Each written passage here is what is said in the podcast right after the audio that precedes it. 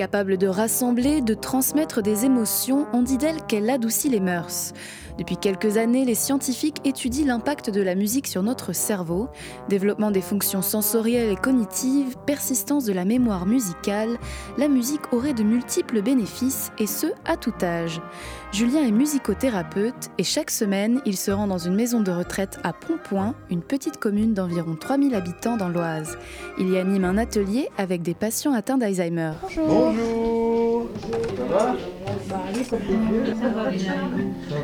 Piano, percussion, Julien installe ses instruments le temps que tout le monde arrive.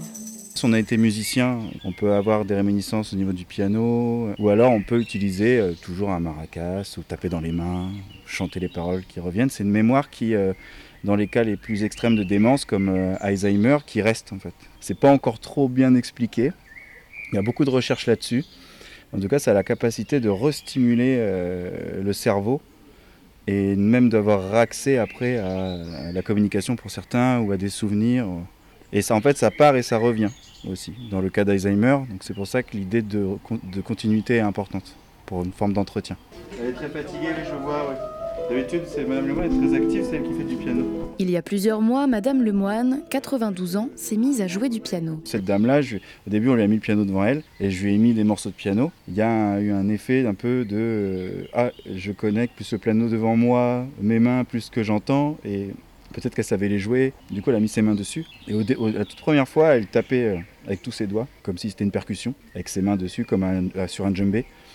Et au fur et à mesure des morceaux que je passais, les doigts, ils ont commencé à, plaquer des accords. Donc comme je connais un peu euh, l'instrument, j'ai vu qu'il... Oh, j'ai dit tiens, ça ressemble à... Donc j'ai arrêté la musique, j'ai laissé, et pendant un quart d'heure, les doigts ont commencé à se redélier, et elle a commencé à jouer euh, des improvisations cohérentes euh, musicalement.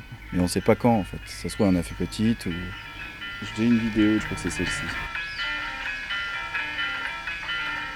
On a l'impression qu'elle est en train de se souvenir de quelque chose qu'elle jouait, mais elle va être incapable de se souvenir euh, d'un proche ou de reconnaître quelqu'un. On a pu vraiment mesurer des impacts de la musique sur le cerveau que depuis les années 90, grâce à la création des électroencéphalogrammes. Avant, on ne pouvait pas savoir vraiment. On, savait bien qu'il se passait quelque chose, mais on ne pouvait pas le prouver. Euh. Aujourd'hui, ce qui prime dans les milieux euh, scientifiques, c'est plus de pouvoir prouver qu'il y ait de la matière en fait, à résultat avec des études c'est ça qui va faire avancer les choses surtout. Il y a des pays où c'est plus ou moins euh, développé. Comme lesquels par exemple? La Suisse, la Belgique, plus, plus que chez nous. Moi pendant trois ans j'ai été formé à, la psychopathologie, à la psychologie, de manière à connaître d'avance euh, ben, les populations et là où je vais euh, sur le terrain pour être plus utile. Michel était très calme, mais ça, c'était avant que Julien ne mette la Marseillaise. Formez vos bataillons, marchons.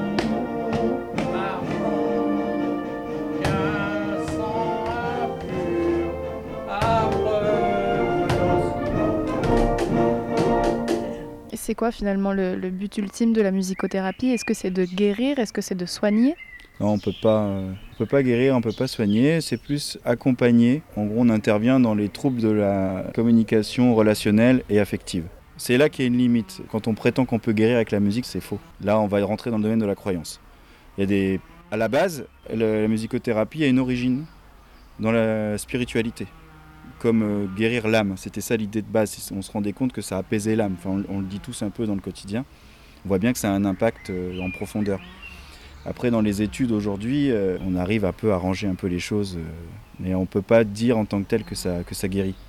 On veut dire que ça accompagne un parcours de soins. On essaye de calculer un peu l'âge des personnes et d'aller d'avoir une culture musicale aussi qui, qui permet d'aller chercher des morceaux qui peuvent se trouver dans la période des 14-15 ans. Parce qu'en fait, c'est à ce moment-là, on a les émotions qui sont à un niveau exacerbé, qu'on n'arrive pas à contrôler. Et du coup, l'émotion, elle se fixe sur un stimuli extérieur.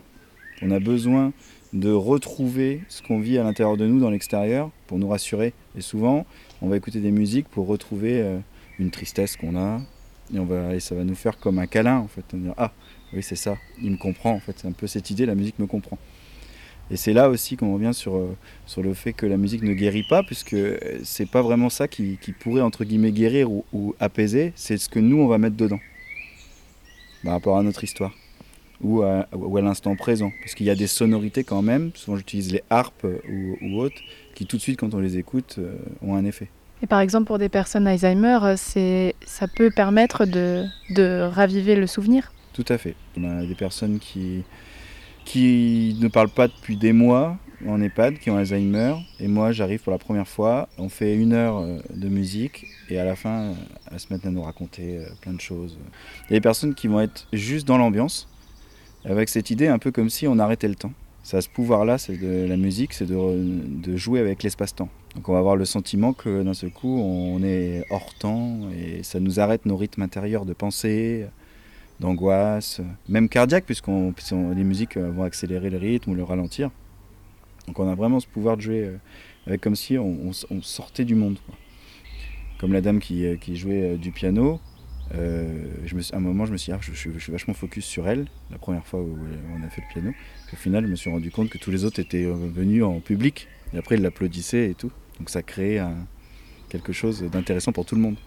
Forcément, moi, je suis un grand consommateur de musique depuis longtemps, mais je pense que beaucoup, la majorité des gens écoutent. Et euh, ce qui serait bien, c'est de se rappeler ces questions-là. Pourquoi on écoute de la musique? En quoi on a besoin de ça?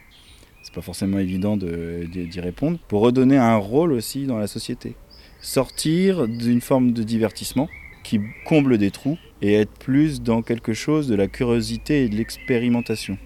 Se laisser un peu aller et découvrir un peu euh, différentes euh, approches et styles de musique. Ça peut avoir, euh, ça peut avoir de l'impact et accompagner au fur et à mesure de, de la vie de quelqu'un. On écoute une dernière?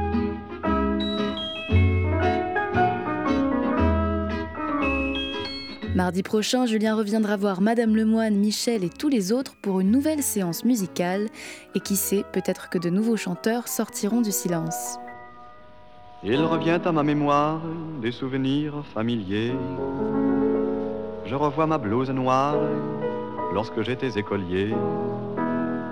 Sur le chemin de l'école, je chantais à pleine voix des romances sans paroles, vieilles chansons d'autrefois.